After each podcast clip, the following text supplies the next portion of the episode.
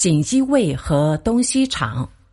明朝的锦衣卫是很有名的特务机构，负责皇帝的仪仗和侍卫，同时还从事侦查、逮捕、审问等活动。明成祖在位的时候，设立了由宦官掌控的另一个特务机构，就是东厂。明宪宗在位时，又从锦衣卫里挑出几百人，在宦官汪直的一手筹建下，设立了西厂。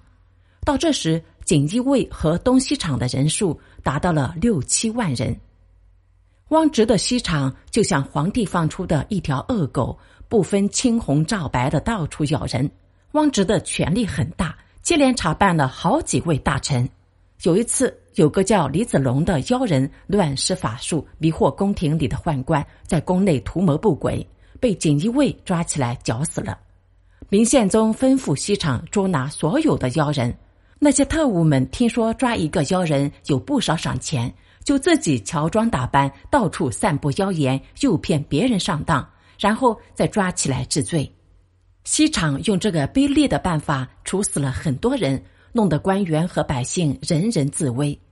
西厂的权力越来越大，明宪宗也开始担心管不了这些特务。